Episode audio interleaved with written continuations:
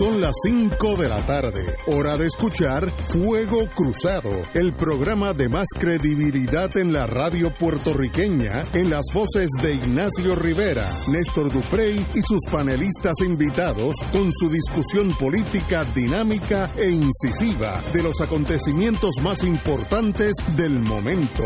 Fuego Cruzado comienza ahora. Amigos y amigas, empezamos hoy martes. eh, un día bonito aquí en Viejo San Juan porque no hace Martes 20 22. 21, 21. 21. Todavía es 21. Pues ya mismo va a ser 22. Si se aguantan un poquito más, va a ser- así que no estamos tan equivocados. Aquí empezando, Fuego Cruzado. Como siempre, los martes, la compañera aquí presente, distinguida amiga, bi- bienvenida nuevamente. Gracias, un placer para mí todo, estar todos los martes y jueves aquí. Para nosotros también. Bueno, empezamos eh, con una nota penosa, como es obvio. Eh, eh, le rendimos honor y respeto a la viuda de Marcel, Marcelo Trujillo A la Panís, esposa. eh, a la esposa, la doña esposa. Rosa Elena Plumey, que murió ayer y por causa, nos enteramos después del programa, pero al compañero alcalde de Humacao, quien ha estado en este programa, Marcelo Trujillo, pues un privilegio ser su amigo y estamos en este momento eso de parte de todos los miembros de Fuego Cruzado. Eh, eh, me entero de esa noticia, eh, muy triste.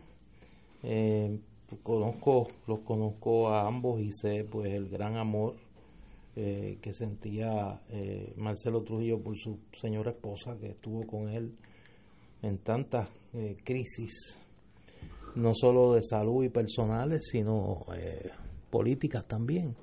Así que vaya a, a Marcelo un abrazo desde acá, a su, a su hija eh, y a toda su familia en un momento que sé que es sumamente triste, no solo para él y para su familia, sino para su familia extendida de Humacao y de todo Puerto Rico. Marcelo Trujillo es un hombre bueno, es un hombre noble, es una persona que, que es un es un ser extraño en el mundo político, ¿no? Por su nobleza, por su bondad, por su por su don de gente. Y sé que para él esto es un golpe bien bien duro, así que vayan mis más sentidas condolencias a él y a su familia. Pues yo no conozco al señor alcalde de, de Humacao, pero eh, he seguido, ¿verdad? Algunas cosas de su vida eh, y sé que son cosas duras por las que ha pasado. Este, esta parece ser, pues, una un golpe más. Eh, de hecho, me sorprendió porque eh, el alcalde de Trujillo lleva un tiempo ya con una, unos padecimientos. De Humacao, de Humacao. Adiós, de Humacao, con unos padecimientos este, eh, y quebrantos de salud, eh, que incluso se rumoreaba que, pues, que no, no continuaría en la alcaldía de Humacao y me sorprendió mucho, ¿verdad? La muerte de su esposa. Este, y pues nada, desde aquí pues yo también le envío mis, mis sinceras condolencias a él y a su familia.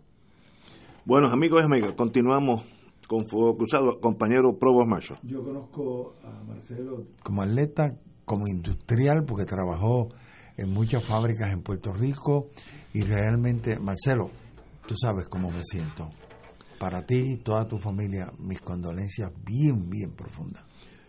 Señores, hay que empezar a veces cosas que levantan la presión arterial y gracias a Dios que Fuego Cruzado tiene un, un, Un médico, cardiólogo, tiene un cardiólogo residente. full time, lo que requerimos aquí, pasamos malos gatos acá el el compañero Baruch Caballero. Y hoy lo vamos y hoy lo vamos a necesitar Sí, porque varias- tenemos varias varias, varias etapas. hay varias cositas. Pero para empezar, la ex secretaria de Educación, Julia Kelleher, afirmó que todas sus actuaciones y decisiones como responsable de la agencia más grande en Puerto Rico fueron necesarias y volvería a hacerlas, aunque tuviera que pagar nuevamente el precio que pagó. Keller afirmó que siempre estuvo convencida de la urgencia por reformar el sistema de educación pública y esa fue su meta durante los pocos más de dos años que estuvo dirigiendo educación. Cito a la señora exsecretaria. Pagué el precio por esa acción audaz, pero lo haría, lo haría nuevamente, sin duda, era lo correcto.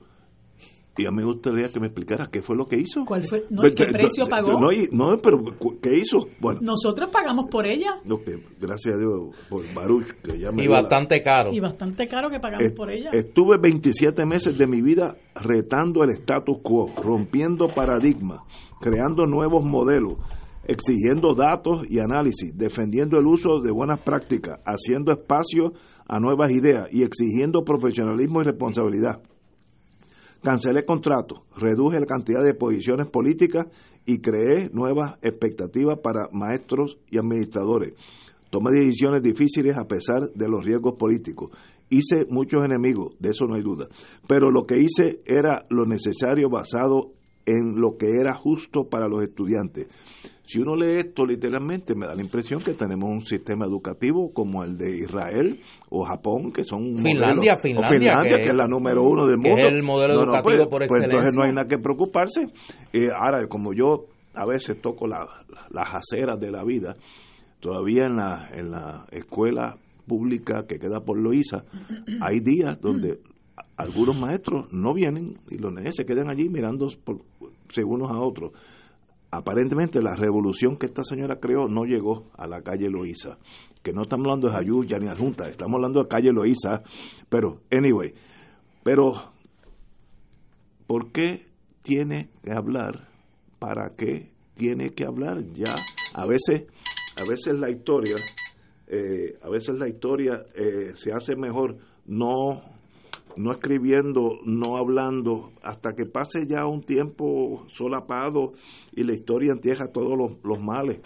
Así que de verdad que no, creo que habló de más, muy, muy cerca a todos los issues que ella creó aquí, este, según la gente que están allí, que son varios, que uno los conoce, no se hizo gran cosa, era una cosa ad hoc, cada crisis se, se atacaba todos los lunes una nu- nueva crisis y estamos básicamente donde estábamos antes. No se ha mejorado gran cosa. Cerramos un montón de escuelas, algunas que eran necesarias, otras no sé. O sea, que no, no, este no es un- alguien que de aquí a 50 años la recordemos como la, la gestora de la nueva, el nuevo Puerto Rico. Pero ahí estamos, compañeros, don Néstor.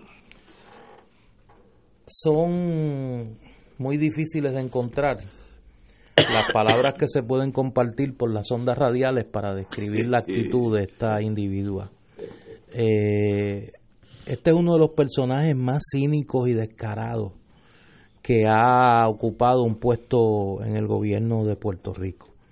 Eh, ha encontrado tiempo para irse de mediatur en publicaciones de eh, relacionadas con el sistema de educativo, educativo para tratar de rehabilitar su imagen de cara a una cita que es impostergable para ella.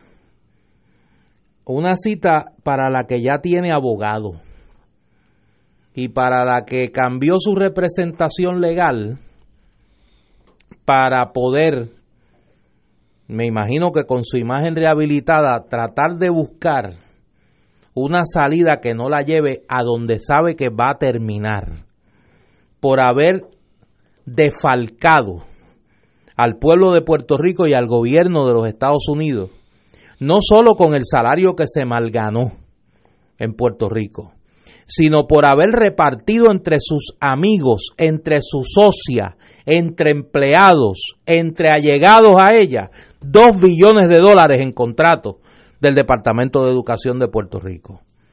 Julia Keller no coge de idiota a nadie. No coge de idiota a nadie. La cita que ella tiene pendiente no la va a poder escapar. Y no hay ejercicio de relaciones públicas que la salve de rendir cuenta por el desfalco contra el gobierno de Puerto Rico y contra el gobierno federal de más de 2 billones de dólares en contratos repartidos a sus allegados. De esa no la salva nadie. Compañera, Mira, yo eh, eh, te escuchaba leer la noticia y me, me, me recordé de mi santa madre cuando ella decía, la verdad que hay que tener flema. Este, y yo eh, me siento indignada porque es cada vez es más y más la gente que a nosotros nos falta el respeto. Y esta señora, desde que puso un pie en este país, y una vez se le confirmó, porque yo la recuerdo muy humildita cuando fue a, la, a, la, a las vistas de confirmación que, que Rivera Chats un poco la zarandió y la hizo llorar cuando... Que le votó en contra. Le votó en contra, sí, sí, eso es cierto. muy bien por él. Y un poco, un poco la zarandió este, cuando ella planteó que ya estaba dispuesta a poner en vigor la carta circular sobre perspectiva de género y ella, eh, cuando vio que corría el riesgo de no ser confirmada, inmediatamente cambió su, su forma de pensar, soltó un par de lágrimas de cocodrilo y resultó que la confirmaron. Y una vez la confirmaron, esta señora se transformó en la bruja que siempre fue. Eh, una persona que, que, incurría día tras día en falta de respeto hacia nosotros como puertorriqueños, al sistema educativo, a lo que somos nosotros eh, en, el país eh, y empezó obviamente a utilizar su poder dentro del sistema educativo como mercancía, como lo que es ella, porque ella es una empresaria. Ella nunca fue una educadora y le importó tres pitos eh, levantar el sistema educativo en el país. Y la prueba está en que esa señora se marchó del país y el sistema educativo del país es un desastre. Eh, y no hay más que ver las condiciones en que han quedado cientos de escuelas que ella cerró, las condiciones de trabajo de los maestros, del resto del componente del sistema educativo, eh, las la aprobación de pruebas de, de, de, de los jóvenes en, en, en, el sistema educativo puertorriqueño y para, para como si fuera poco, el, el, descubrimiento de la jauja que tenía al interior del sistema educativo. Desde donde esté, es muy fácil empezar a, tratar de lavarse la cara, ¿no? Pero yo sinceramente espero eh, que, que, ella eh, responda por por el daño que nos ha hecho, que hasta este momento es irreparable. Esa señora tiene que ser ajusticiada por el sistema que sea. Aquí aparentemente todo está bien, gracias, pero si van a ser los federales lo que le van a, meter mano por, por, porque hay fondos federales involucrados, pues que lo hagan, porque este país merece un desagravio. ¿no? Eh, y, y no puede seguir, no puede seguir el descaro con el que mucha gente se dirige a este país después de las aujas en la que esa señora se involucró, eh, cerrando escuelas a mansalva para ahorrar dinero y mientras por el otro lado repartía dinero a diestra y siniestra. Yo espero que, realmente se le haga justicia al país con esta señora. De verdad que es fascinante ver que el ser humano cómo reacciona.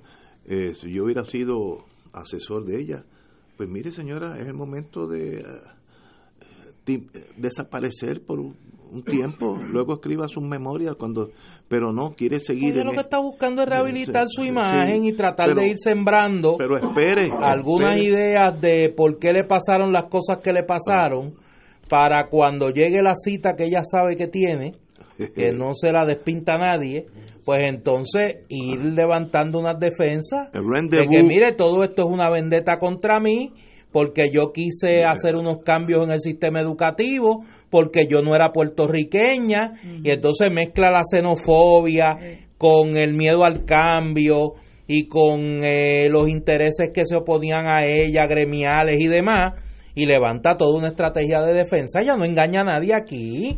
Es que el problema con esta señora desde el día uno es que se cree que los puertorriqueños somos una partida de idiotas y ha estado tratándonos a los puertorriqueños como si fuéramos un mazo de, gente que no entiende nada, subestimando la inteligencia de este pueblo diariamente y burlándose de él. Y todavía, con la justicia respirándole en la nuca, todavía tiene la flema de decir las mentiras que dice. Increíble. Señores, vamos a una breve pausa y tenemos otro también para levantar la presión arterial. Vámonos. Esto es Fuego Cruzado por Radio Paz 810 AM. Y ahora continúa Fuego Cruzado.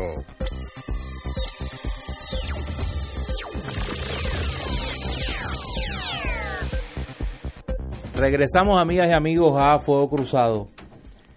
En el día de hoy, eh, el Partido Nuevo Progresista contraatacó la denuncia que se hizo en el día de ayer por el periódico Primera Hora y por el presidente del Partido Popular, eh, Aníbal José Torres, en el sentido de que en el día de ayer no, en los pasados días, de que bajo esta administración en el 2018 se habían adquirido una cantidad de drones anaranjados para las carreteras a razón de 500 dólares cada uno, entre 300 y 500 dólares.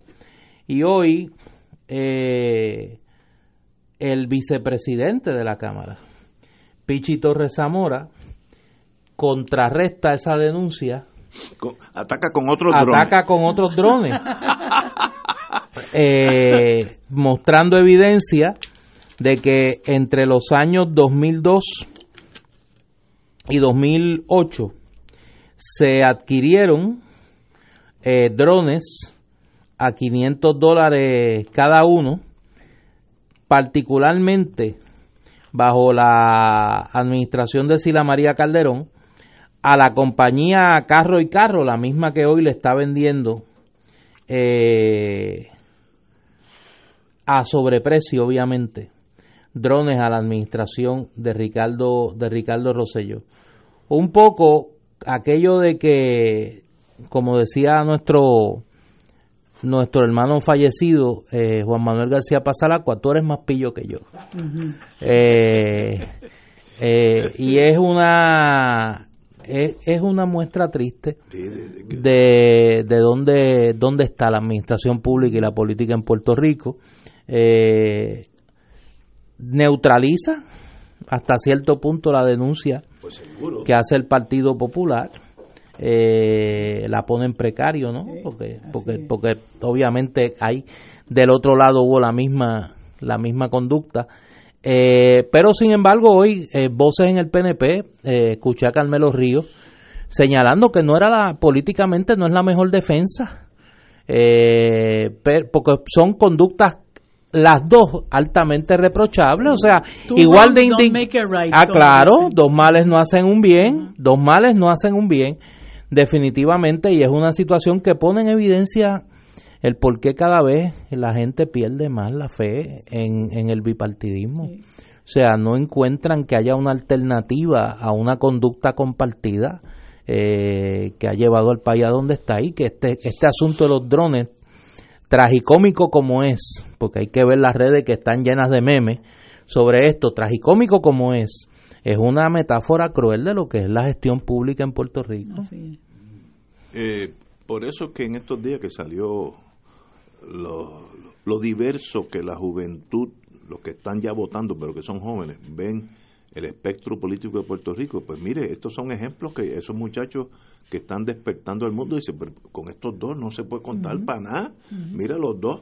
Y, y, consejo a los amigos de antes que usted critique el otro partido busquen el closet suyo porque, pueden haber este drones en este caso drones eh, ¿sabe? Es algo que no tiene fin y uno con el tiempo va eh, perdiendo la esperanza y los jóvenes pues nunca la tuvieron. Nosotros pues somos miembros de otra época que creímos ciegamente en los partidos. Esa época se acabó y este es el mejor caso de todo. Eh, el Partido Popular estuvo hablando de esto casi una semana y hoy sale que ellos están, lo que sería en, en, el mundo criminal, impari delicto, cometieron el mismo eh, delito. Así que los dos se neutralizan y aquí, como hubiera dicho Gallizá, aquí no hay gente inocente. En esta jugada de drones no hay ninguno inocente.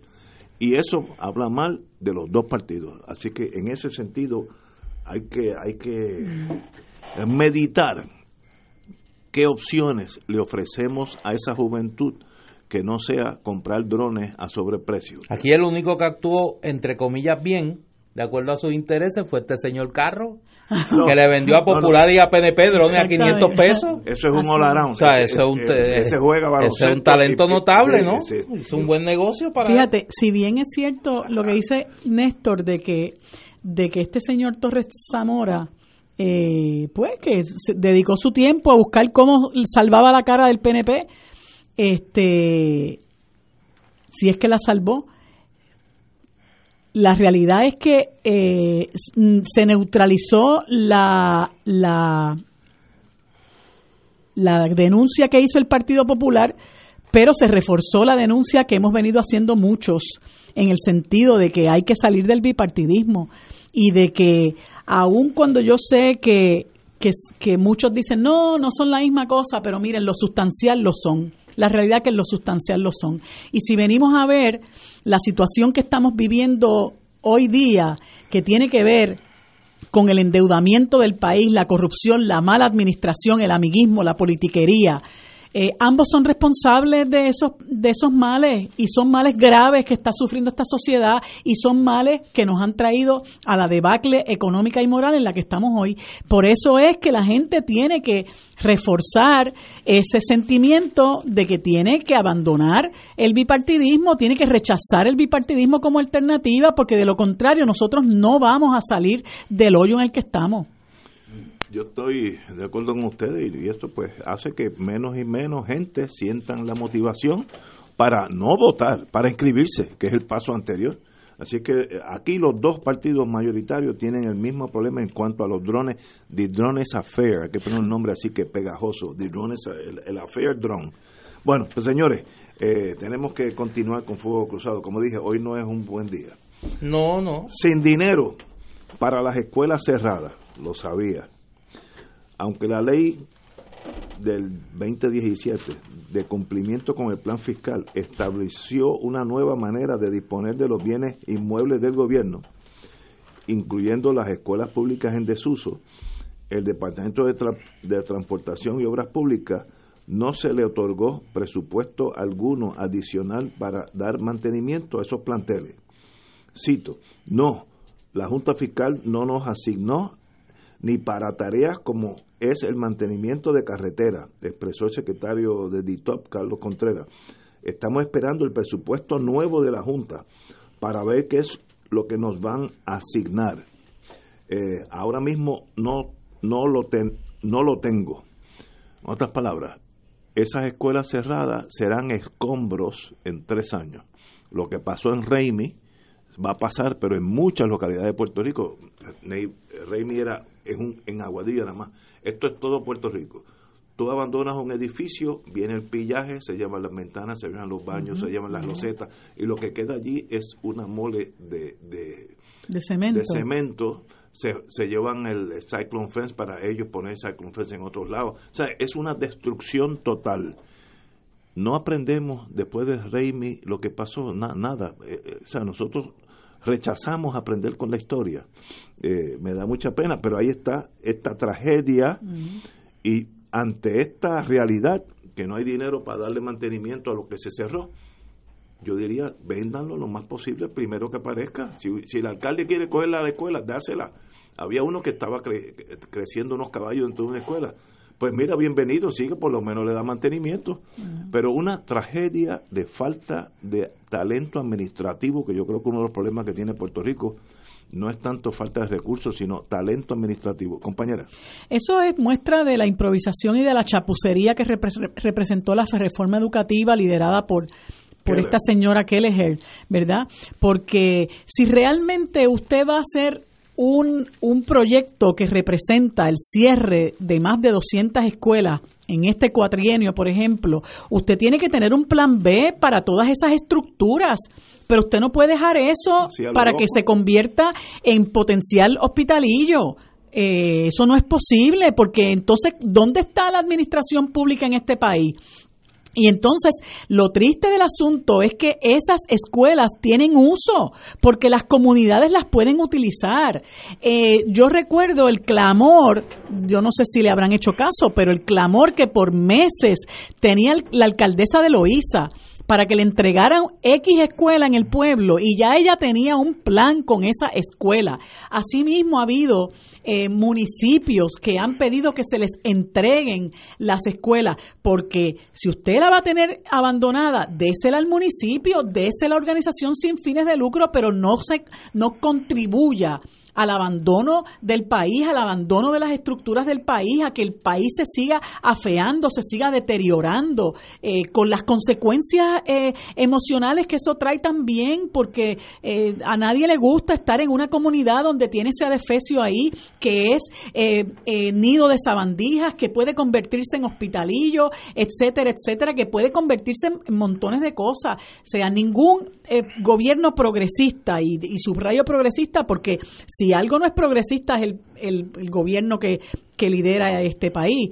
Eh, si algo es progresista es que usted utiliza las cosas para no dejar que se deterioren y no dejarlas abandonadas, pero francamente al gobierno nunca le importó porque todo era con miras a ver qué es lo que yo puedo vender. Entonces ahora la reforma esta de la que, que contempla las escuelas charter, creo que una es lo que han podido eh, eh, hacer solamente una y no es necesariamente una escuela charter, sino que es un nuevo proyecto que creo que lo tiene esta organización sin fines de lucro, Boys and Girls Club.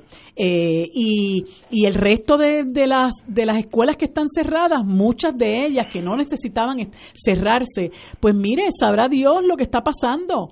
Eh, alcaldes que están clamando porque se, le, se les facilite la oportunidad de administrar esas, esos espacios eh, para beneficio de sus comunidades, pues ya estamos viendo eh, el, resultado de la deforma educativa.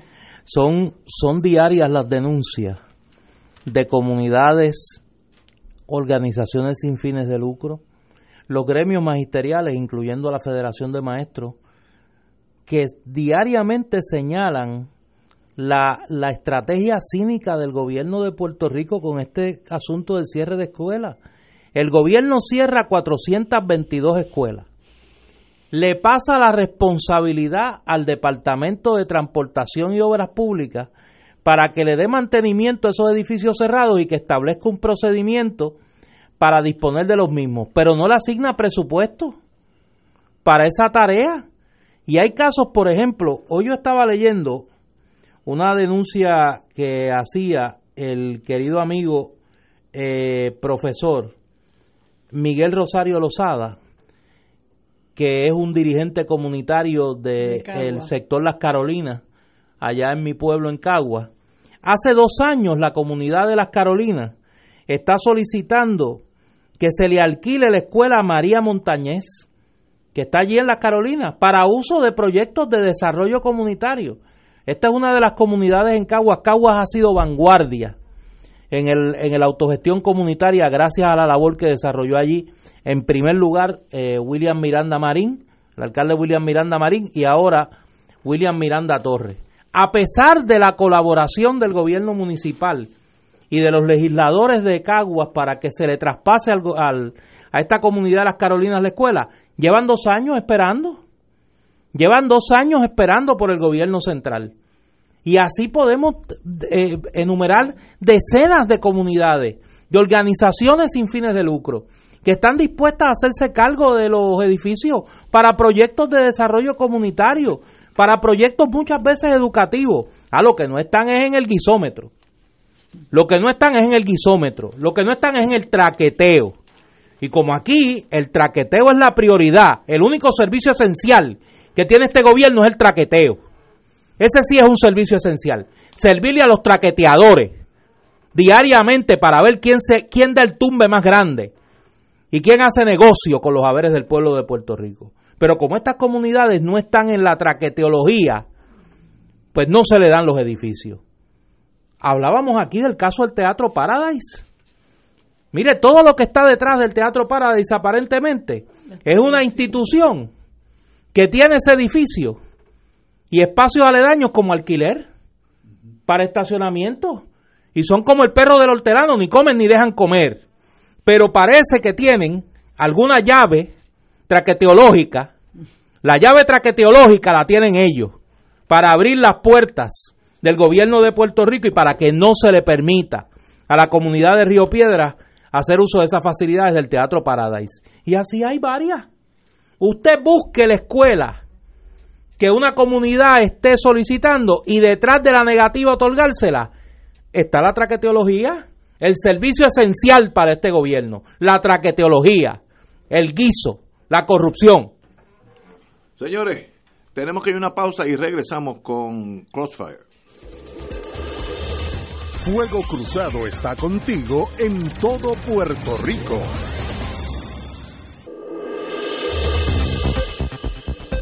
Y ahora continúa Fuego Cruzado.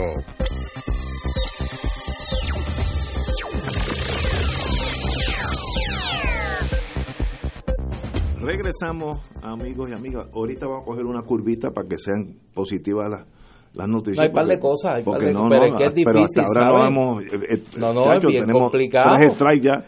Sí. Sin consenso para controlar los cerdos vietnamitas en cantera, península de cantera.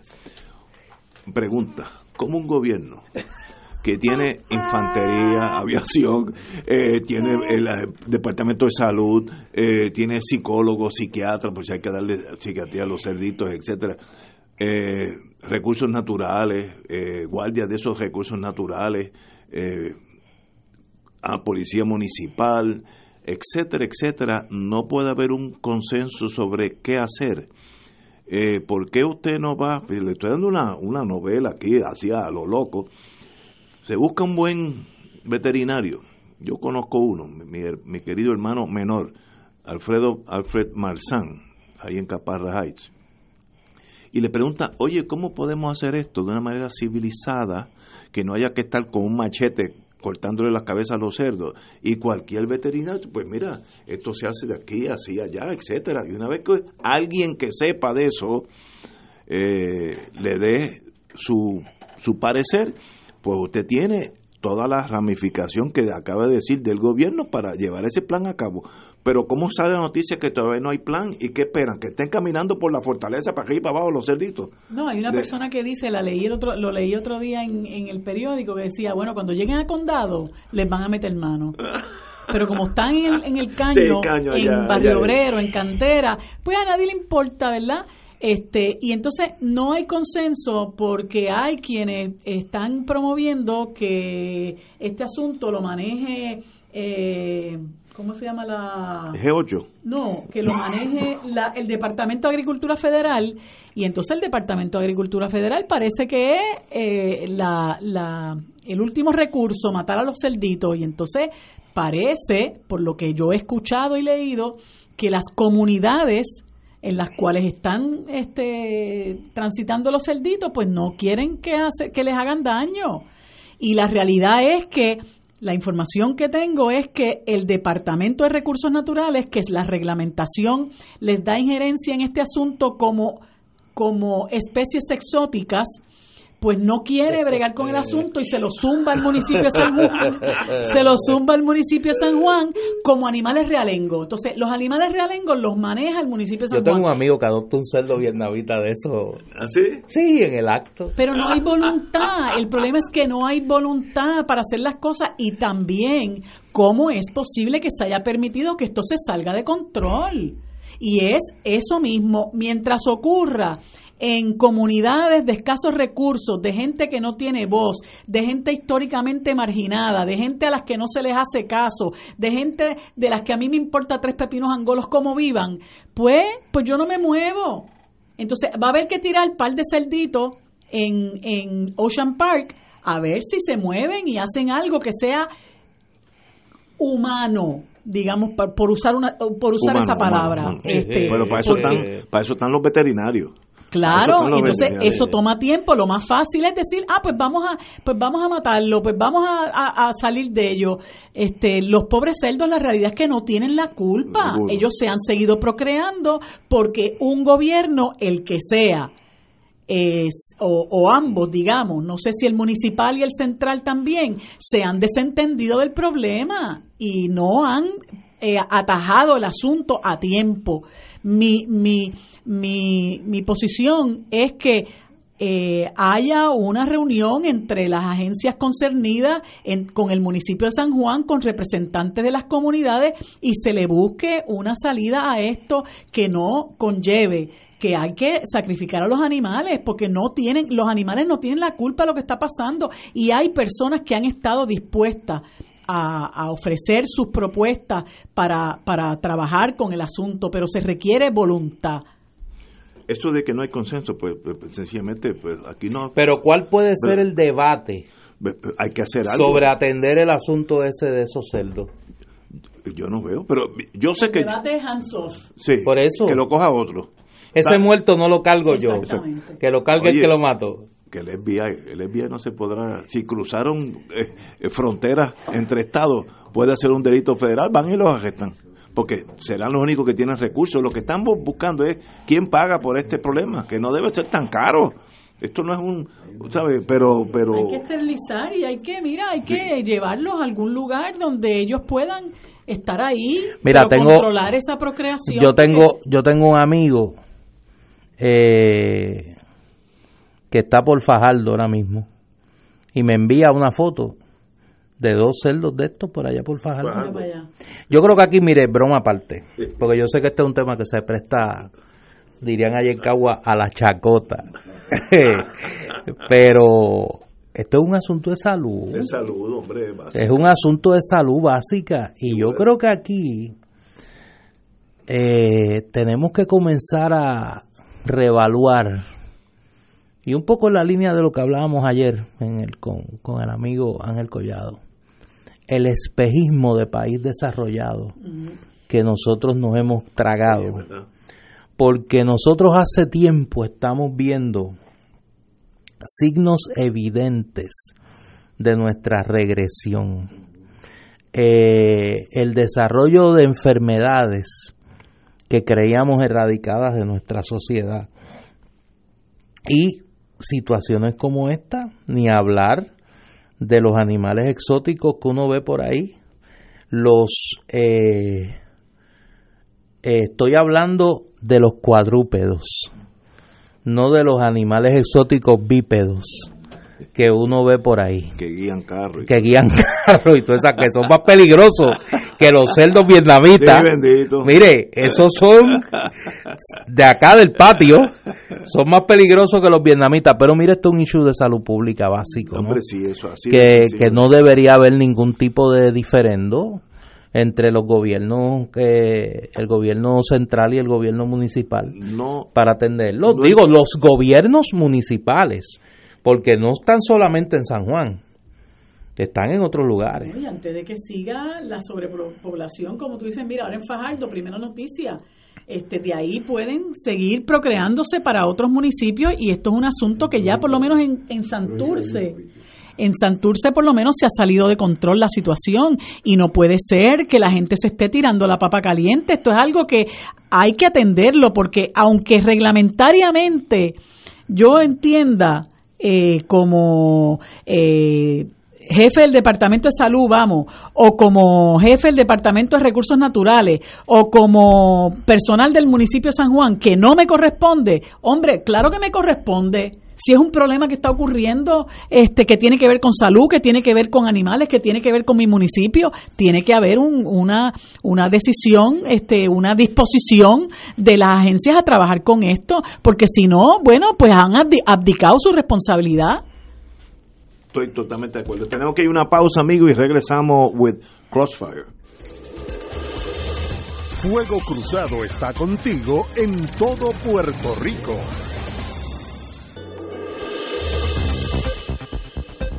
Y ahora continúa Fuego Cruzado.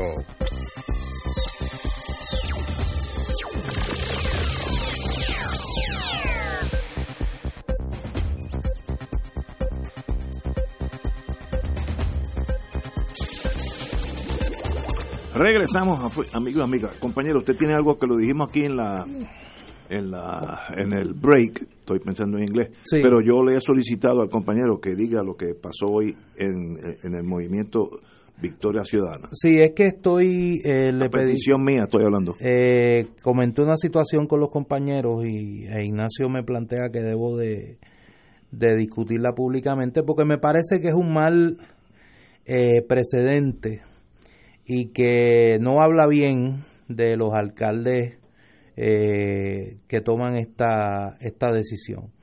En el día, en el día de hoy, el movimiento Victoria Ciudadana tiene, tiene citada para esta tarde a las 5 de la tarde una actividad, una reunión de sus voluntarios como la ha estado celebrando durante los pasados días en todo Puerto Rico, esta vez en la Casa del Cuento y la Historia Callellana, actividad que está citada para las 7 eh, de la noche. Esta tarde, alrededor de, las 3 de la tarde, por instrucciones del alcalde de Calley, Rolando Ortiz Velázquez, se le revocó el permiso al Movimiento Victoria Ciudadana para hacer el uso de estas facilidades que desde un principio se habían solicitado para el propósito de reunir las voluntarias y voluntarios de nuestro movimiento que ejerciendo su derecho a la libertad de asociación y de expresión se están organizando para eh, desarrollar el recogido de endoso. Esto es una actitud claramente violatoria de la ley y que claramente pretende acallar el derecho de estos ciudadanos a expresarse libremente y hacer un uso legalmente permitido de facilidades públicas. Yo podría hacer uso de este micrófono para desatar un ataque vitriólico contra el alcalde de Calley, a quien considero mi amigo, Rolando Ortiz Velázquez. Mi exhortación a él y a todos los alcaldes de Puerto Rico es que, lejos de cerrar los espacios de participación, honren el juramento que tomaron de defender la constitución de Puerto Rico que garantiza el derecho a la expresión y asociación de todos los ciudadanos. La oposición política se derrota con ideas, se derrota con liderato y no con actitudes que lo que a claras luces apuntan es a la debilidad de un proyecto político y no a la fortaleza de los valores democráticos que se dice defender. Mi llamado a tanto al alcalde de Calley como a los alcaldes de Puerto Rico, del Partido Popular y del Partido Nuevo, es que no a Victoria Ciudadana, a todo movimiento político que en el ejercicio de su derecho a la libertad de asociación y de expresión quiera así utilizar facilidades públicas cumpliendo con las salvaguardas de ley y con las salvaguardas reglamentarias que tenga cada entidad, se le permita así hacerlo porque me parece que es un mal precedente que habla mal, no de quienes pretenden ejercer su derecho, sino de los que pretenden impedirlo. Si uno cree en la democracia, y es la democracia es una palabra, hay muchos que piensan que la democracia es siempre y cuando que yo que el lado mío gane, así demócrata cualquiera. Pero si uno cree verdaderamente en la democracia, uno tiene que tener claro que son las mismas reglas para todo el mundo. Por ejemplo, todos los que me conocen saben cómo yo pienso, es más, los que me oyen en la radio no lo saben tanto porque no, no me sale el indio, como dicen en la Junta. Cuando yo estoy solo entre amigos, pues se me salen una. Algunos dirían que de derecha extrema, pero eso estoy seguro que están, que están equivocados. Pero yo he dicho aquí, si Venezuela eligió a Maduro, Maduro es el presidente de Venezuela. Porque mañana, cuando Venezuela elija a Doña Chencha o a Guaidó, ese es el presidente de Venezuela. O es solamente cuando el mío gana. Pues entonces usted no cree en la democracia. Usted es parte del problema. Yo, yo invito a todos los puertorriqueños, sobre todo aquellos que son alcaldes, que empieza un año electoral, que sean democráticos. Y si el movimiento alguno que puede ser hasta repelente para sus intereses políticos, etcétera, quiere tener acceso a una cancha, désela, sean, sean gente grande, no vamos a estar con la cosa chiquita. De cuando empieza, porque yo, yo, yo he vivido un poquito eso, cuando empiezan la, a hablar, se, va la electricidad en esa área, etcétera. Eso pasaba en Mississippi, Alabama en los años 60 pero yo espero que ya hemos superado ese mundo. Aparentemente no, lo vemos aquí.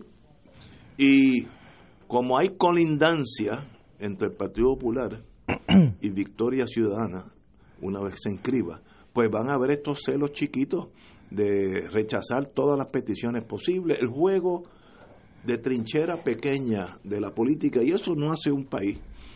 Seamos grandes, gane el que gane. Este, yo no tengo problema que gane el partido que sea, pero siempre y cuando que saque más votos que el mío. Y se acabó. Ah, que tienen las mismas, las posibilidades de acceso a los lugares públicos. Pues seguro que sí. Para eso yo estoy garantizando eso. El político que se porte así es más difícil de, derrotar que el que piensa en chiquito. Pero esa lección es como uno hablarle a los marullos del mar que van y vienen y no, le hacen caso a uno. Bueno, continuemos. Eh, la verdad que hoy no ha sido fácil. Pero oye, antes de... Oye, para que veas que el mundo se sigue moviendo, y yo creo que es algo que aquí no acabamos de entender.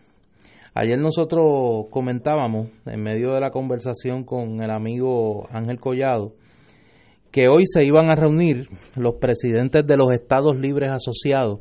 Esos sí son estados libres asociados, los de verdad, los que tienen un pacto que usted lo puede buscar en el US Code Annotated y allí está en blanco y negro firmado por el presidente de Estados Unidos y el presidente de estos de uno de estos tres estados libres asociados. Pues los presidentes, sí, los presidentes de los estados libres asociados del Pacífico se reunieron hoy por primera vez con el presidente de los Estados Unidos en la oficina oval de la Casa Blanca. Yo quiero leer, porque es cortita, la declaración conjunta que emitieron los presidentes de, repito, de los Estados Libres Asociados del Pacífico con el presidente de los Estados Unidos, Donald Trump, para que veamos por dónde andan las mentalidades. Mientras le niegan la reunión al gobernador de Puerto Rico, mientras humillan a la comisionada residente, mientras el presidente de los Estados Unidos dijo en esa misma oficina oval que no le hablaran de la estadidad, porque eso era un problema. Emite esta declaración conjunta con, repito, sí, los presidentes de los Estados Libres Asociados del Pacífico. Dice, los Estados Unidos de América, la República de Palau, la República de las Islas Marshall y los Estados Federados de la Micronesia como naciones del Pacífico, afirman conjuntamente su interés en una libre, abierta y próspera región indopacífica. Reconocemos nuestra historia única, nuestras relaciones especiales y reafirmamos nuestro, el compromiso de nuestras naciones con el Pacto de Libre Asociación, decidiendo continuar nuestra cercana cooperación en apoyo a la prosperidad, la seguridad y el imperio de la ley, un desarrollo económico inclusivo y un ambiente en el cual la autonomía de todas las naciones sea respetada. Es en nuestro mutuo interés que el Océano Pacífico permanezca, un permanezca como un importante y vibrante corredor para el mercado marítimo y que trabajemos juntos para reducir las vulnerabilidades a las fluctuaciones económicas y a los desastres naturales. Estamos comprometidos en continuar promoviendo la inversión del sector privado y el comercio entre nuestros países y fortalecer los vínculos entre nuestros pueblos. Hoy, muchos ciudadanos de la República de Palau, la República de las Islas Marshall, y los estados federados de la Micronesia sirven en el, en el ejército de los Estados Unidos. Su servicio es un recordatorio orgulloso del compromiso conjunto de nuestros países con nuestra seguridad compartida en una crítica y dinámica región. Acordamos continuar desarrollando iniciativas conjuntas tanto bilateralmente como a través de foros multilaterales como el Foro de las Islas del Pacífico, para atender los problemas más apremiantes de la región, incluyendo desarrollo económico, fortalecimiento del imperio de la ley y el respaldo a la resiliencia del ambiente en las islas del Pacífico.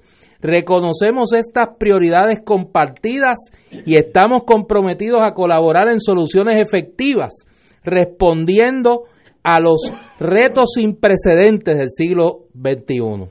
Estamos confiados que nuestras relaciones continuarán asegurando nuestros intereses mutuamente compartidos y permanecerá siendo una fuente de seguridad regional, estabilidad y prosperidad.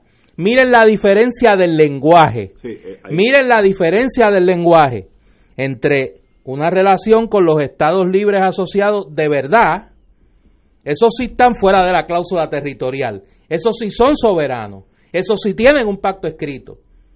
Y los Estados Unidos de América. Ahí no habrá, ahí no habrá Un mensaje.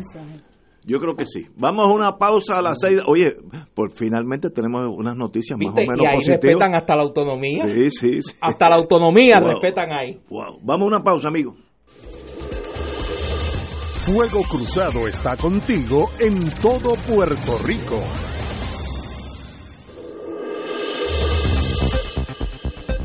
Y ahora continúa Fuego Cruzado. Regresamos amigos, vamos a seguir con la Micronesia, me suena interesante. Eh, si algo aprendimos ayer de la conversación que tuvimos con el amigo Ángel Collado Schwartz, es que eh, el gobierno permanente de los Estados Unidos no actúa por casualidad.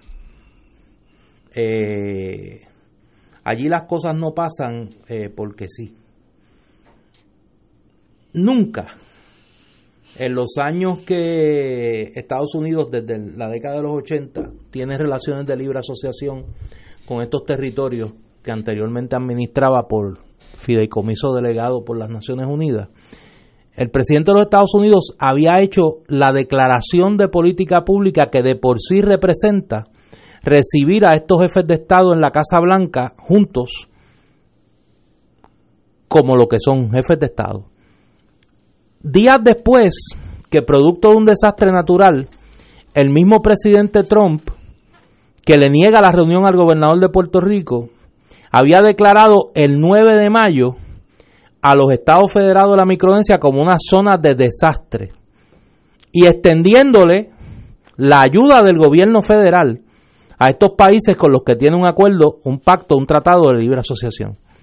Mientras el gobierno de Trump ha enviado por todas las vías muestras de desdén, no solo a la colonia del Caribe, sino a la posibilidad de que esa colonia se convierta en un Estado, reafirma y eleva el estatus de los estados en el Pacífico con los que tiene acuerdos de libre asociación. Y a mí me parece que dentro del contexto de la política de los Estados Unidos hacia los territorios, ahí puede haber un mensaje.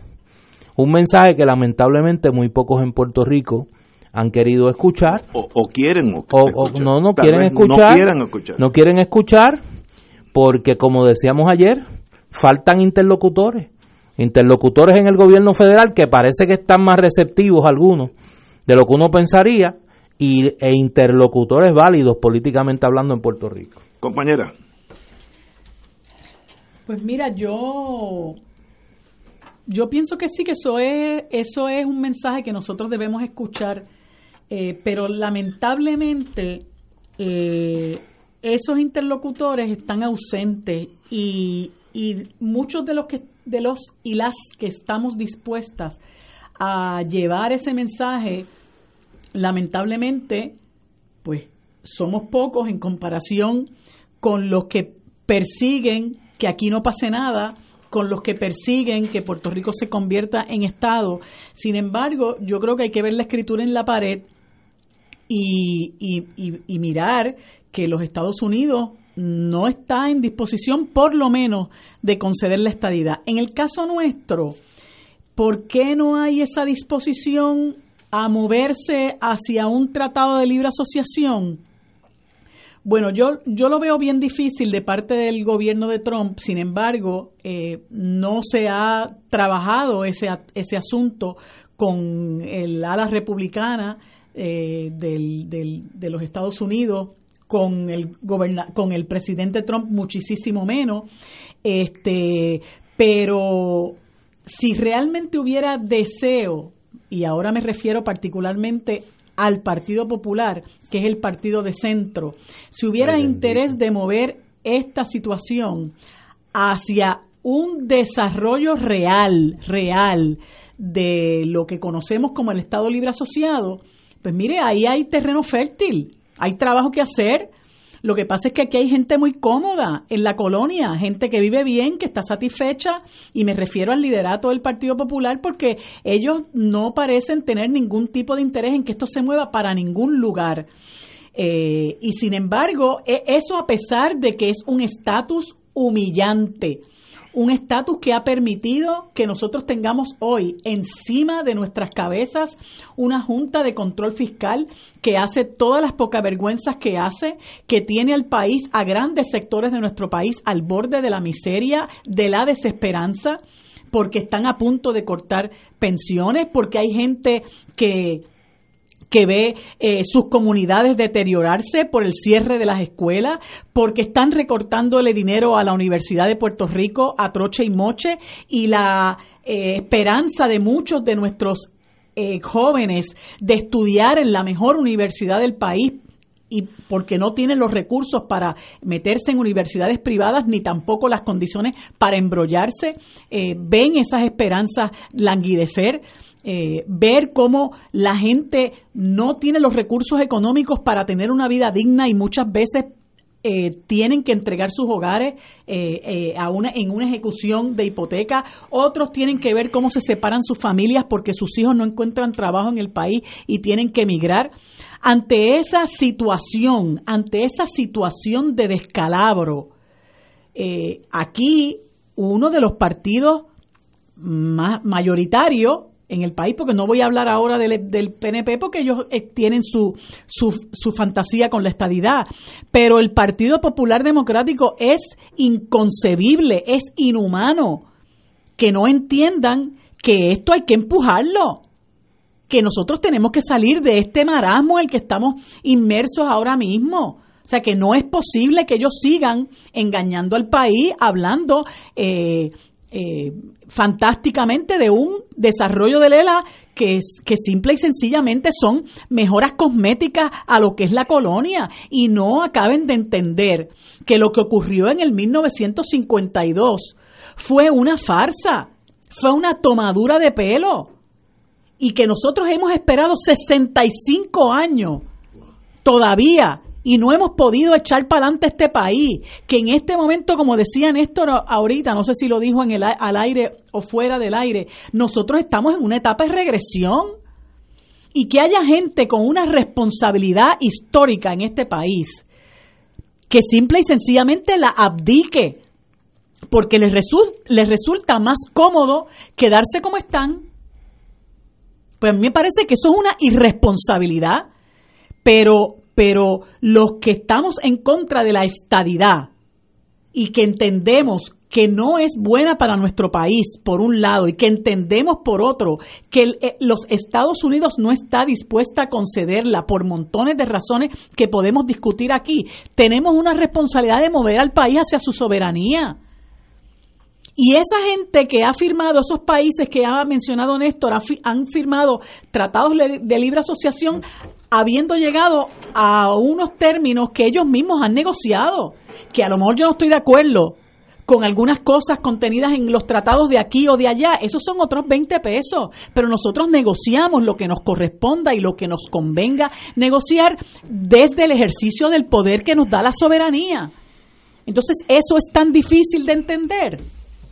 Pues a mí me parece que hay que empezar a exigirle responsabilidad a quien la tiene, y vamos a, dar por perdido ya el, el, el, PNP porque ellos tienen su agenda eh, muy personal y, y, y, han tratado de lograrla y a mí me parece también que, que tienen que darse eh, cuenta de que no van para ningún lado.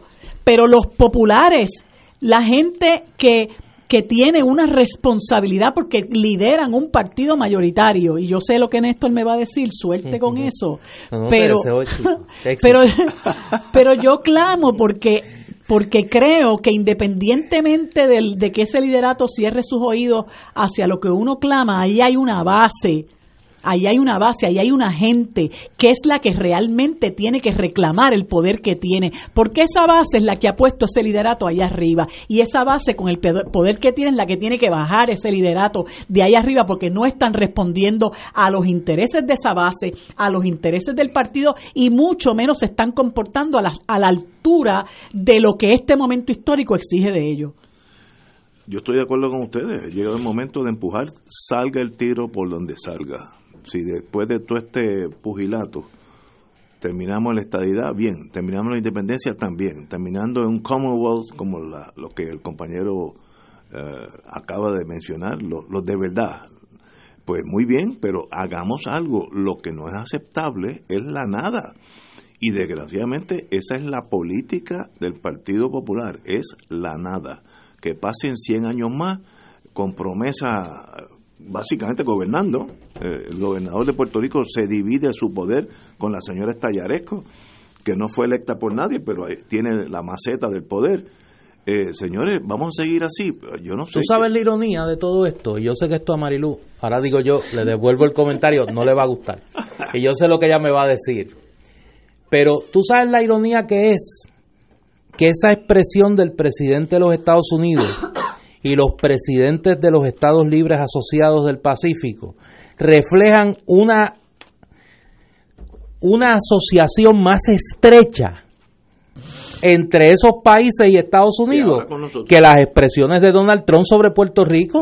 Si tú le tapas el nombre, si tú le tapas el nombre de quién está hablando, de qué país está hablando, de qué territorio está hablando, tú dirías que Donald Trump cuando habla de Puerto Rico habla de un país adversario de los Estados Unidos.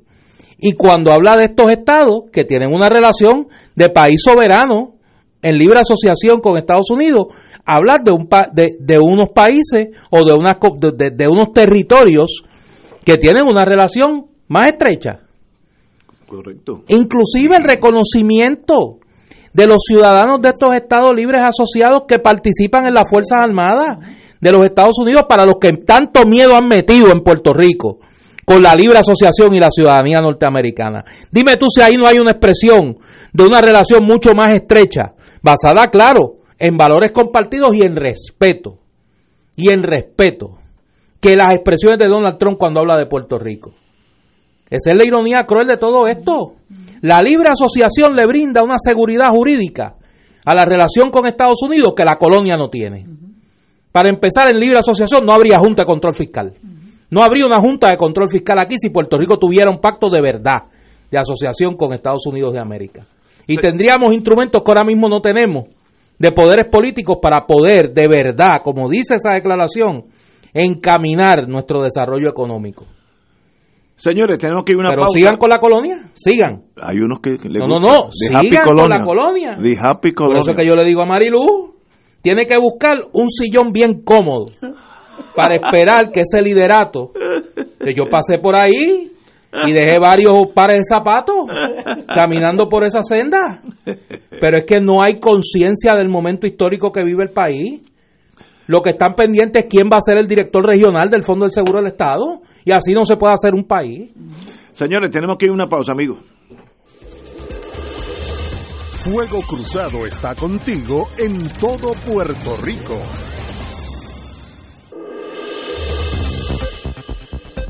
Y ahora continúa Fuego Cruzado. Regresamos amigos y amigas. Eh, tengo que anunciar el, el, fallecimiento en Orlando, Florida, del ex juez de distrito Carlos Rivera ah, Davis.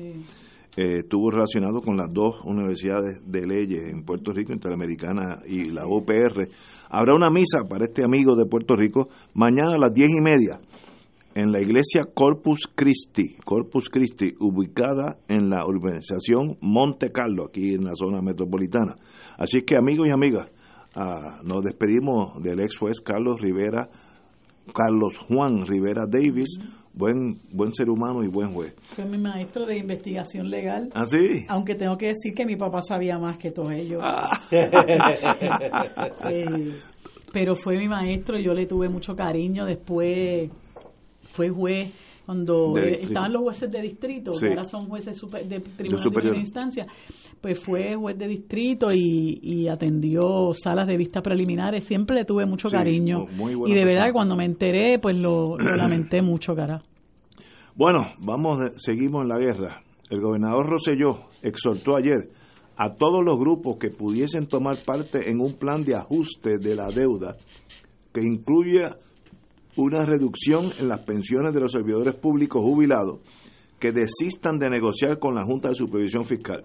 Cito al señor gobernador.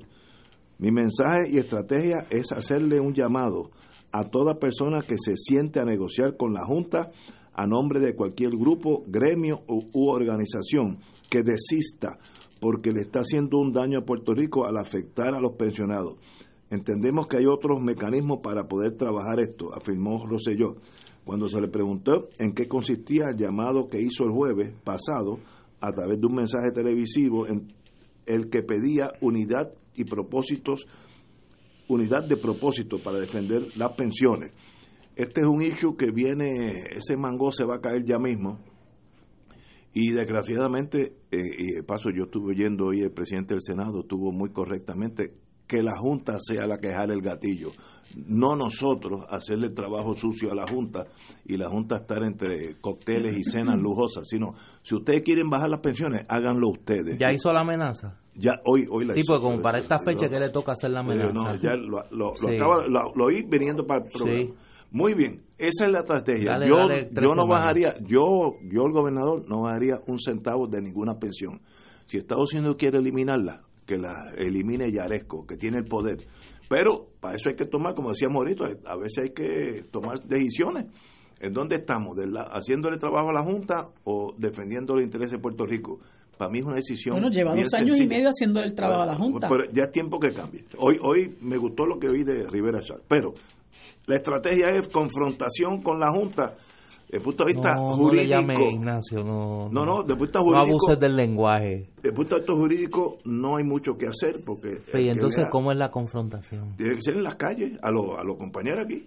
Por eso, pero, pero es que tú dices que ellos están, que el ánimo de ellos es confrontación con la Junta. Esa es la palabra. Pero ¿cuál es la confrontación? En la calle. Dime, ¿sí? Una, como, ¿Te acuerdas de la toma de la Bastilla? sí, sí, sí, sí. Eso es Mickey Mouse. El, el mayo francés del 68, en la, en la barricada. Allí, No, no me digas eso que me da sentimiento, porque tú eres una persona, yo a ti te, yo a ti te quiero mucho, yo, yo, yo velo por tu bienestar emocional. No digas eso. Ay, Dios mío. ¿Tú crees que el hombre va hasta, el, hasta el final? Es que, es que lleva dos años en esa, este es el tercer no, año. Pero a veces para tú batear un honrón tienes que poncharte tres o cuatro veces. oye, pero ese hombre no es que, oye, le rompieron el bate con una recta, le partieron el bate a ese hombre, pero no fue que, que, se ponchó. Hay que, es imposible, inconcebible para mí que seamos nosotros los que afectamos los pensionados. Que lo haga la Junta. Pero Tiene fíjate, poder, la Junta pero puede pasar un decreto y se acabó. Fíjate qué fácil, fíjate qué fácil sería. Mira, Dios me protege y me dé salud y no me ponga en una tesitura como esa. Si yo fuera gobernador de Puerto Rico mañana, yo citaba a la legislatura, le decía, mire, yo me quiero dirigir a las cámaras. Un mensaje bien corto, no dura ni dos minutos. Yo le estoy pidiendo a la mayoría del PNP que mañana apruebe el presupuesto tal y como ha sido sometido por esta administración. Por nosotros, sí, que yo lo voy a firmar mañana mismo. Y le voy a dar la instrucción al, al secretario de Hacienda y al director de la Oficina de Gerencia y Presupuesto que este es el presupuesto que el gobierno de Puerto Rico va a poner en ejecución a partir del primero de julio.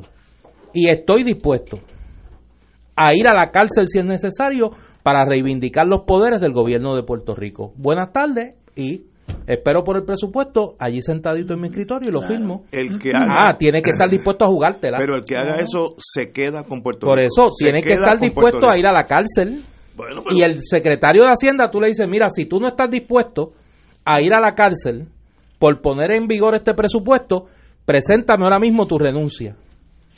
Que yo voy a nombrar un secretario o una secretaria de Hacienda que esté dispuesta a seguir mi instrucción y la política pública que va a establecer el gobierno de Puerto Rico. Eso es fácil.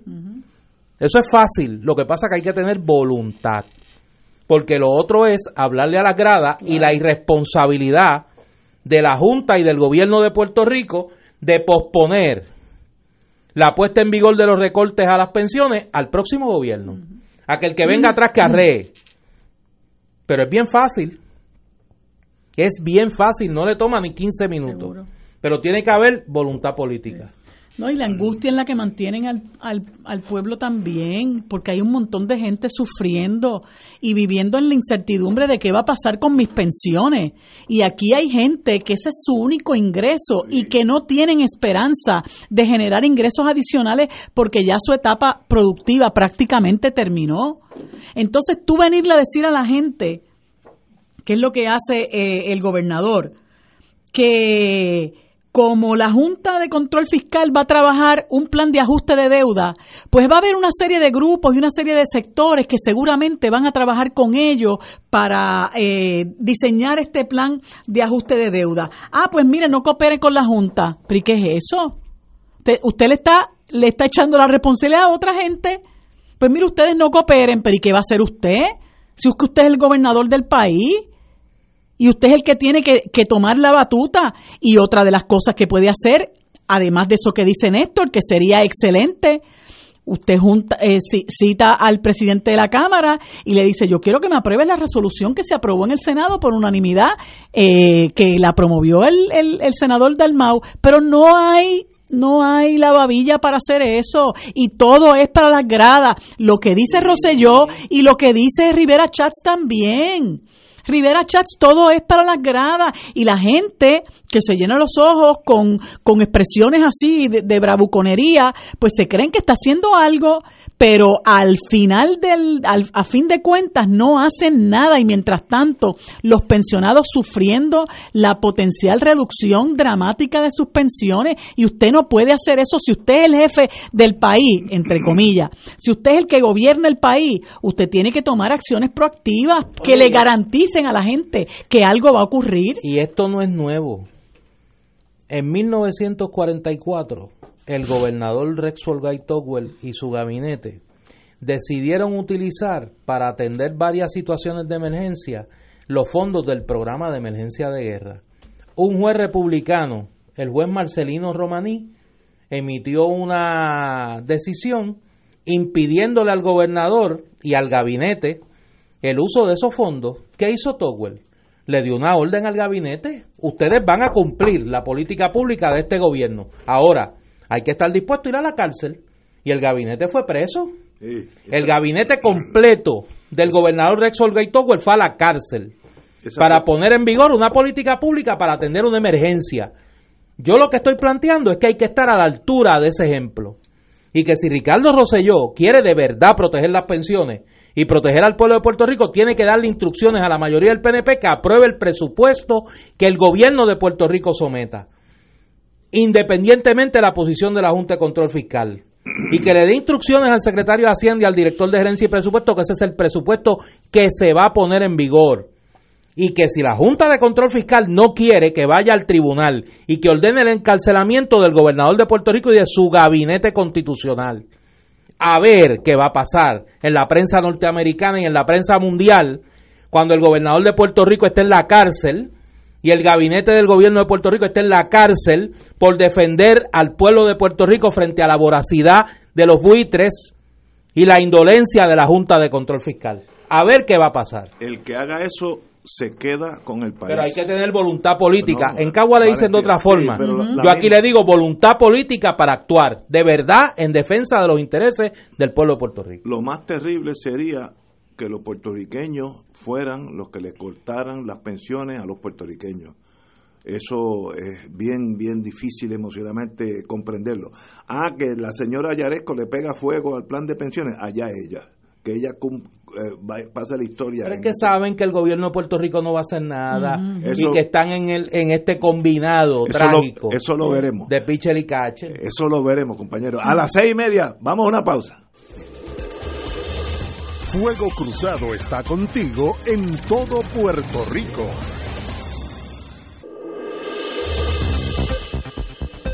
Y ahora continúa Fuego Cruzado. Como hubiera dicho la vieja mía, el diablo está suelto por Mayagüez. El alcalde de Mayagüez, José Guillermo Rodríguez, anunció hoy su desafiliación a la Asociación de Alcaldes por entender que no ha defendido los verdaderos intereses de los municipios ante la Junta de Supervisión Fiscal. hay que felicitarlo. Durante su mensaje de presupuesto hoy en Mayagüez, el alcalde eh, Rodríguez acusó a la Asociación de Alcaldes de guardar silencio y de ser cómplices del Estado en las injusticias que han cometido con los municipios. Cito al señor alcalde. No es la primera vez que vivo y siento la decepción por esta entidad que agrupa a los alcaldes asociados. En varias ocasiones me levanté en las reuniones de la Asociación de Alcaldes que ponía a disposición del Estado sus técnicos y asesores para ver cómo el Estado podía fastidiar y perjudicar aún más a los municipios. Wow, eh, señor bajó con la como ejemplo, el alcalde, el alcalde de Mayagüez dijo que la asociación no representó adecuadamente a los municipios ante la juez Taylor Swain cuando atendió la quiebra del Banco Gubernamental de Fomento. En eso estoy totalmente de acuerdo con él. La jueza tenía ante ella dos tipos de acreedores, los bonistas y los municipios. Como los bonistas lucharon y estaban bien representados, se les reconoció el punto 90 centavos por dólar. Oye, eso está bueno mientras que los municipios, representados por nuestro verdugo, el Estado, a través del banco, el reconocimiento del depósito de los recursos que tenían los municipios en el banco fue de .55 centavos. Es verdad que le pasaron el rolo. Eh, en Mayagüez nada más representó una pérdida de 3.7 millones de dólares. Me sorprende la relación porque yo siempre, lo poco que lo conozco, porque no, no, no he tenido el placer de conocerlo, una persona muy pausada, eh, incapaz de, de, de, unas emociones fuera de control, pero así de arrinconado tiene que estar para que él tome esa acción que para mí es drástica, un municipio importante y un baluarte popular. Así que son noticias que hay que, hay que analizarlas en, en detenimiento, compañero. El alcalde Mayagüez en ese sentido ha sido consistente en sus expresiones de crítica a la gestión de la asociación de alcaldes eh, y me parece que lo que señala es correcto. Eh, hace unos días nosotros aquí en Broma y en serio hablábamos del, del triste papel de estos alcaldes que hablaban de que la Junta iba a salvar los municipios. Y uno decía, pero es que ¿cómo es posible que aquí haya tanta ingenuidad de esta gente?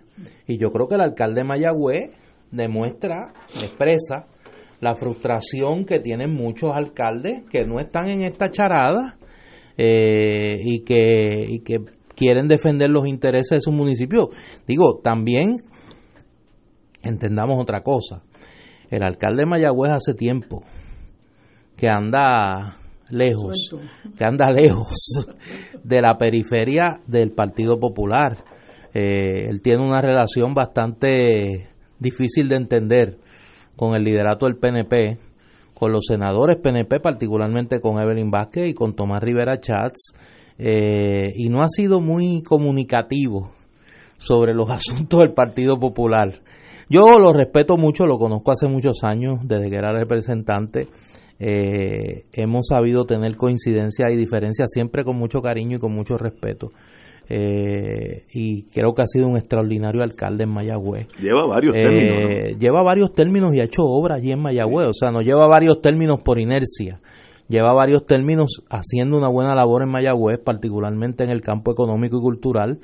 Eh, y me parece que, que, está correcto, Guillito, en el planteamiento que hace sobre la crítica a la asociación de alcaldes. que no, que, que, que oye, no creo que sea justo colocar todo el peso en la asociación. La federación también tiene su cuota de responsabilidad en esto y número dos, la ingenuidad de algunos de algunos alcaldes, particularmente en el caso del Partido Popular, esos alcaldes que aspiran a la gobernación, salvo la alcaldesa de San Juan, los otros dos alcaldes que aspiran a la gobernación, a mí particularmente me han sorprendido me, han sorprendido. Yo, yo, yo quiero ser generoso. Me han sorprendido en su ingenuidad sobre el tema de la, de, de, la Junta de Control Fiscal eh, y, creer que la Junta de Control Fiscal de alguna manera va a actuar en beneficio de los municipios de Puerto Rico. Es una agencia de cobro de un sector de los, de los, de los acreedores de Puerto Rico y está ahí para impulsar también los negocios de los miembros de la Junta de Control Fiscal y proteger de una acción judicial algunos causantes de la deuda de Puerto Rico que se han refugiado en la Junta de Control Fiscal, como es el caso de Caco García. Así que eh, yo tiendo a coincidir con lo que plantea el alcalde Mayagüez. José Guillermo Rodríguez, alcalde de Mayagüez, compañera. Pues fíjate, hablando ahorita de asumir la responsabilidad histórica que le corresponde a quien le corresponda, pues parece que esas expresiones del alcalde de Mayagüez es precisamente por entender que la asociación de alcaldes, porque él no le puede exigir responsabilidad ninguna a la federación, él pertenece a la asociación de alcaldes, él entiende que no ha cumplido con su responsabilidad histórica. Eh, y que es la defensa de los municipios, ¿verdad? Deberá, puede que tenga otras funciones, eh, pero en un momento difícil como el que enfrentan los municipios, frente a la amenaza de la Junta de Control Fiscal, frente a lo que pasó con el Banco Gubernamental de Fomento, que es una de las cosas que él plantea, donde los municipios tenían un montón de dinero y, perdieron un montón de dinero con el descalabro fiscal del Banco Gubernamental de Fomento, pues es posible que él haya dicho, mire, ya es suficiente, realmente aquí no se ha cumplido con lo que debió haber hecho la Asociación de Alcaldes y se desafilió y me parece que esas son eh, decisiones que hay que tomar, ¿verdad? Para uno salvar su propia responsabilidad eh, como, como corresponde a él particularmente como, como alcalde de Mayagüez y eso, ese jamaquión del palo es importante porque en muchas ocasiones como bien señalaba Néstor, eh, la gente se duerme para que lo carguen y eso es lo que está pasando ahora mismo con la Junta. ellos se duermen para que lo carguen y se creen eh, que, que muchos alcaldes les van a comer el cuento. Pues mire, el alcalde eh, de, de, Mayagüez decidió que va a desvincularse, la alcaldesa de San Juan amenazó con demandar, el alcalde de, de, San Lorenzo también este, tronó contra la Junta de Control Fiscal, pero muchos otros se entregaron y recibieron al Ayaresco como la gran cosa. Y a mí me pareció eso y me parece realmente que es bochornoso. Eh, y siempre, ahora retomando lo que mencionaba ahorita Néstor sobre el trato que le da Trump a los países que tienen tratados de libre asociación con ellos, eh, es que nadie respeta al que no se da a respetar. Entonces, cuando usted va al, al, a las diferentes esferas del gobierno federal y usted va suplicante, yo les suplico, yo les imploro que me den fondo, yo les suplico, yo les imploro que me den la estadidad. Mire, usted no hay quien lo respete. Usted tiene que ir allí a exigir y usted tiene que ir, a, ir allí a denunciar.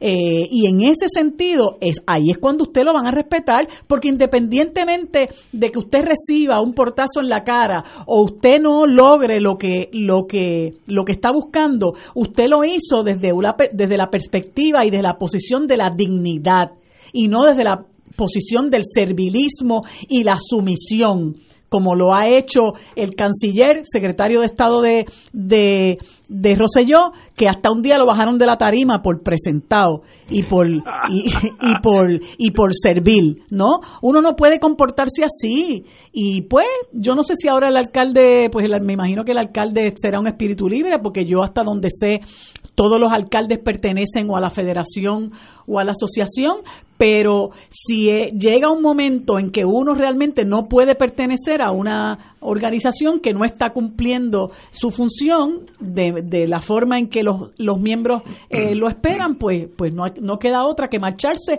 o si no, formar, ser cómplice de lo que está ocurriendo. Yo felicito al señor alcalde de Mayagüez. Eh, esas decisiones no son fáciles, uno rompe ese, esas, esas amistades, esa unidad de, emociones de muchos años. Así que ese, ese divorcio estoy seguro que se le hizo difícil, pero qué bueno que, se atrevió a hacerlo. Eso habla muy bien de él. Eh, otra noticia negativa aquí en el sentido del colapso del país. La, la asesora federal de la Federación de Instituciones de Cuido Prolongado, Agnes Martínez, denunció ayer que pueden pasar hasta dos años antes que el Departamento de la Familia atienda las querellas de maltrato contra ancianos que radican en esa agencia. Recuérdense, si son ancianos no tienen mucho que esperar, así que hay que o lo atiende rápido o no o no o no actúe. Tenemos querellas que llevan esperando por ser atendidas por un periodo de hasta dos años.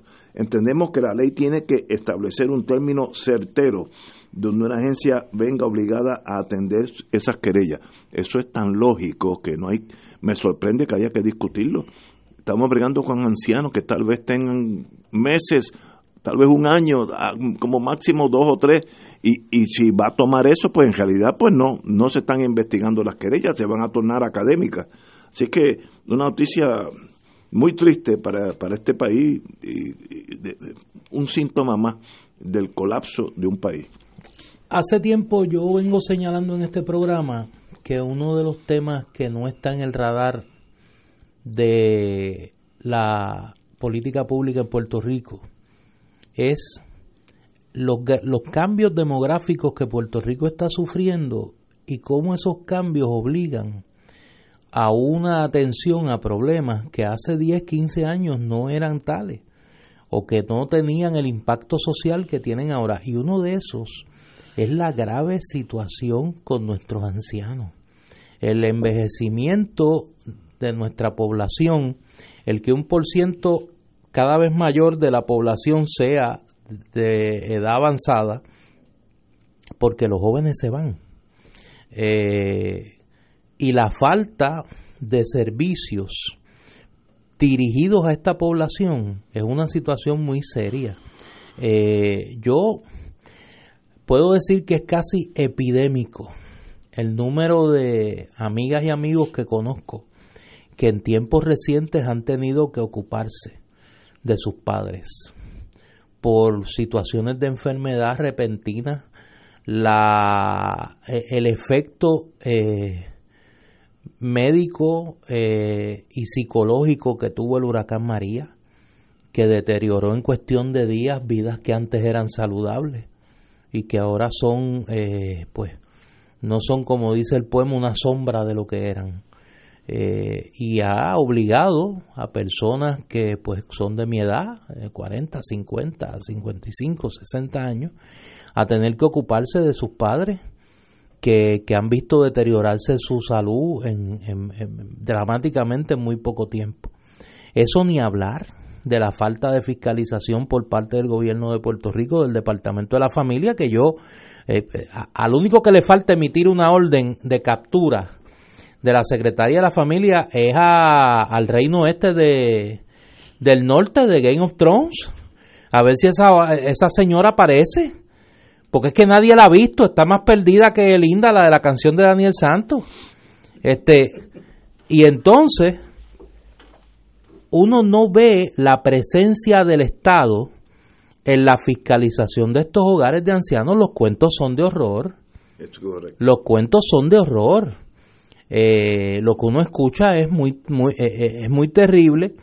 Un Estado que no existe en este, en este mundo de, de, la red de cuido y de atención a las personas de la tercera edad y el drama humano que esto representa diariamente. es muy triste, realmente. Mira, la palabra vulnerable ha caído también en, en, en, el manoseo, como ha caído la palabra democracia y la frase país de ley y orden, que son todos realmente cinismos, ¿no? Eh, y aquí en las poblaciones vulnerables se habla mucho de proteger a los más vulnerables, pero realmente son los más vulnerables y los menos protegidos. Y ahí están los niños, ahí están nuestros ancianos, eh, que están en etapas de indefensión, de total indefensión. Y esto que se menciona aquí de dos años para que se atienda una querella es una cosa bárbara. Porque es como dice Ignacio, no tienen tanto, eh, tiempo. No tienen tanto tiempo de vivir. ¿Y, y de quién dependen los, los ancianos? Precisa, muchas veces están a manos de sus propios familiares. Correcto. Y si el Estado no se ocupa de la responsabilidad que tiene para con estos sectores en total desventaja y, en total vulnerabilidad, pues, pues entonces, pues el, el último que salga, que apague la luz, porque lo otro que queda es que se den situaciones también como la que se dio con, con, una señora hace poco tiempo, una situación muy triste y muy lamentable porque es un drama humano no solamente para la señora que falleció, sino para su hija que le quitó la vida porque sencillamente tenía el síndrome de la quemazón.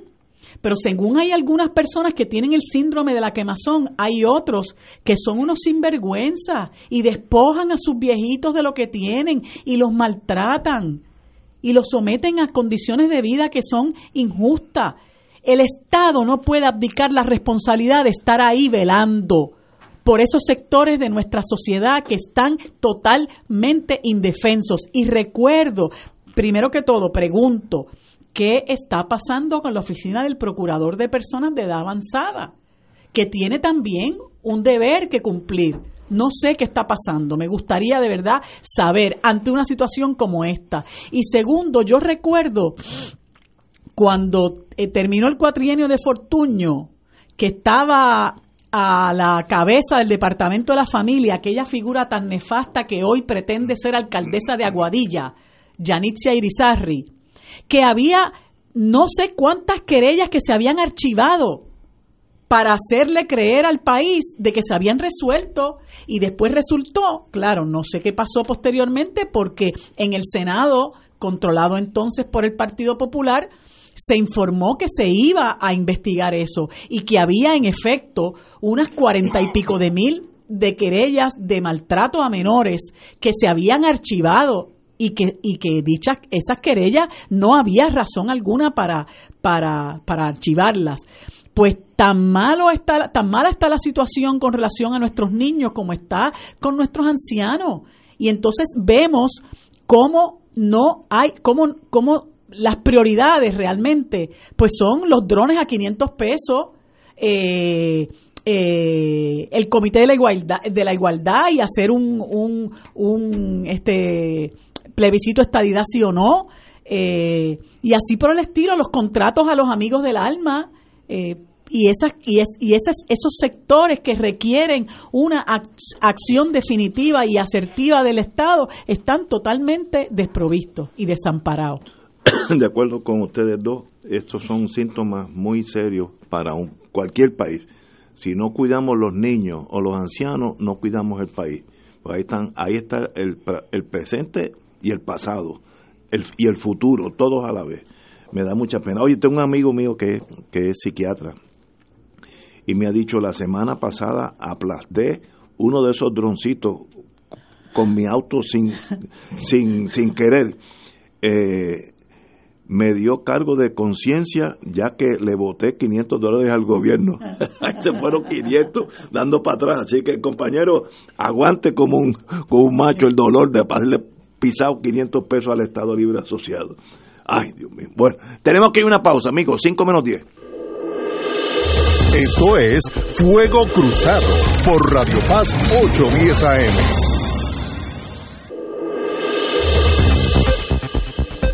Y ahora continúa Fuego Cruzado.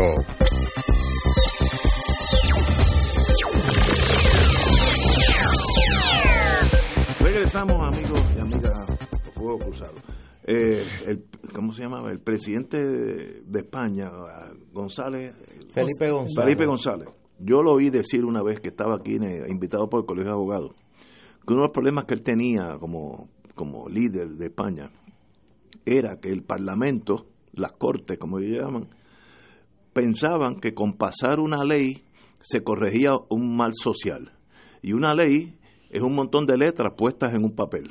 Si no hay acción detrás de eso, pues eso se queda ahí, la letra muy bonita, pero no tiene relevancia. Y aquí hay un proyecto de ley que impone un término máximo de 15 días para el pago de las horas extras a los policías estatales, luego que se facturen. El proyecto de la Cámara X de la representante María Milagro Charbonnier pasaría ahora a la firma del gobernador Rosselló, etcétera, etcétera. Nadie puede oponerse a esa, esa ley, ese el proyecto de la Cámara 1372. Más justicia que eso no se puede hacer. Ahora, si ese dinero no existe, Usted puede tener eh, la ley bajo el precepto que usted desee, que la, eh, la oficina de, presupuesto, si no tiene ese dinero, pues tienen que esperar. Así que son leyes muy bonitas en papel. Esperemos que se cumpla al pie de la letra, porque no hay peor cosa ese policía que trabaja horas extras y a veces tiene que esperar un año y más para cobrar. Eh, obviamente es una injusticia, pero con el mero pasar de la ley no solucionas un mal social, como dijo el, primer, el presidente de España, eh, González. Felipe González. Felipe González. Así que me recordó eso que leí, que estuve presente cuando se dirigió a los abogados. Eh, bueno, a ver si cumplen con la... Bueno, sería excelente. Yo, ah, tienen, de mi parte, cuando lo hagan aquí dos o tres veces cogido, le vamos a dar... Es una lucha, una lucha histórica que tienen los policías, que no le pagan las horas extras. Y entonces, este muchas veces es tiempo compensatorio y con la gente con, el tiempo compensatorio la gente no come. Oye, un, un amigo mío se jubiló de la policía y como a los dos o tres años le pagaron las horas extras que él, se había olvidado ya de eso porque consiguió otro trabajo. Sí, no, y es un abuso realmente, es un abuso. Una cosa penosa. Oye, felicito a todos los amigos de Guapa Televisión, ha habido muchos cambios allá. A, a, los amigos, el compañero Rafael Lenín López es el director de noticias, muy merecido por Rafael. Eh, Normando Valentín brinca de levantarse temprano a acostarse un poquito más tarde ahora, ya que tiene eh, el ancla de, de 4 a 5 y media, y los cambios que siempre vienen cuando esos cambios gerenciales, espero que sea todo para bien, hay mucha gente ahí con mucho talento, así que bienvenidos los cambios, el, como, como dice la canción argentina, todo cambia, eh, así que qué bueno que se modernizan, y a Lenin felicitaciones, muy merecido, distinguido amigo. Felicidades a, Lenín y mucho éxito en esa nueva encomienda. En esa nueva, en esa nueva encomienda. Amigos y amigos, será hasta mañana, así que estaremos aquí mañana a las 17 horas.